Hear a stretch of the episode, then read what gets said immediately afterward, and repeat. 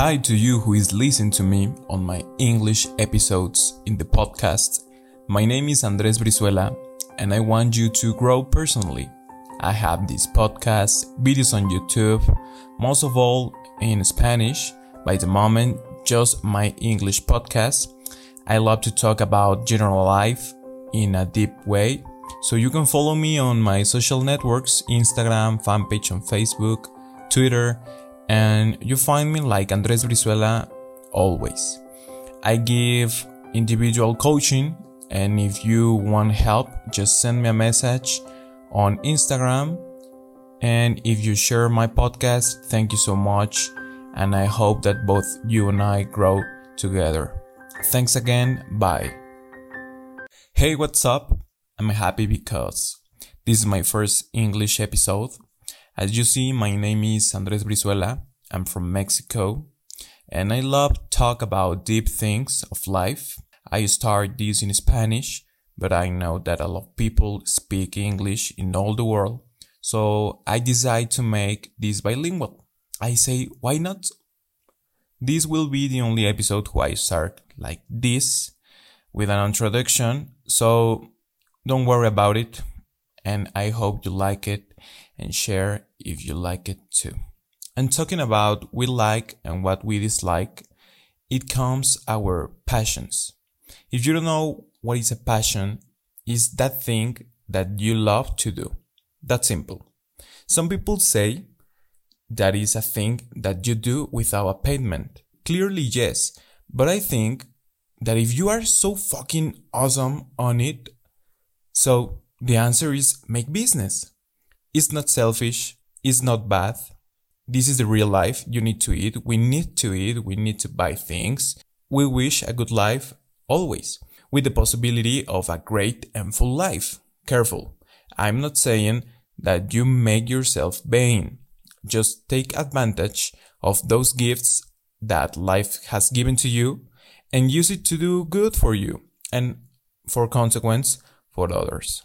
I think, or rather, I say that while you make your passion, you will be happy. Obviously, some days you could be sad, stressed, weak, without motivation, and it's fine. I always say, never repress your feelings. When comes the end of your day, just be quiet, meditate, breathe, and reflect about what happens to you find that discomfort inside you. And when you find that calm, start again. When you relate it, since your happiness and patience, the process of all of your goals, objectives, if you do all this since passion, is enjoy the process. I always say that we need enjoy the process because it will be part of our goal and it's a step that we're going to pass just or yes. Here in Mexico, we say a huevo. It's like, fuck yeah, it will happen. Some of the gifts of life is that we are free and we have the opportunity to choose whatever we want. And just you, not your family, not your friends, not your couple. It's you and no one else. In the moment of someone else make a decision for you, consider yourself a slave. That's simple. Your freedom doesn't exist anymore. You need to be clear and be responsible of your own life. Think that is your happiness. No one else will live your life. Only you and your happiness is not depends of other people just depends of you. Imagine that you give that right of control your destiny, your decisions. That's completely insane. We are here to enjoy everything of the world. We are capable to do what we want. And that's what I emphasize passion. It's part of our essence. You need to explode that part of you. Take off that mask, bare the soul, believe me. When you decide to be free instead of suffering, you will enjoy And when you make it with love, strong, and security, honestly, you will start to be happier. And the set of those values is called passion. Your passion is your strength, your way to success. Obviously, you will fail sometimes, but never give up. It's part of the process and enjoy it. Those things make us mature. Don't try to understand life.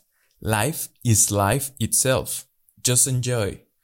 Existential things are inexplicable because they are irrelevant. And in all that totality of irrelevance, it's gorgeous. It's beautiful. It's unique. And you and your passions are fucking awesome. Explode it, please. That's my message today. That's my first English message today. Thanks for listening this. I hope you like it. Follow me if you want. Coming soon more episodes in English, obviously. And if you wish listen the Spanish episodes, um, they are awesome too. Thanks again. I love you so much. Bye.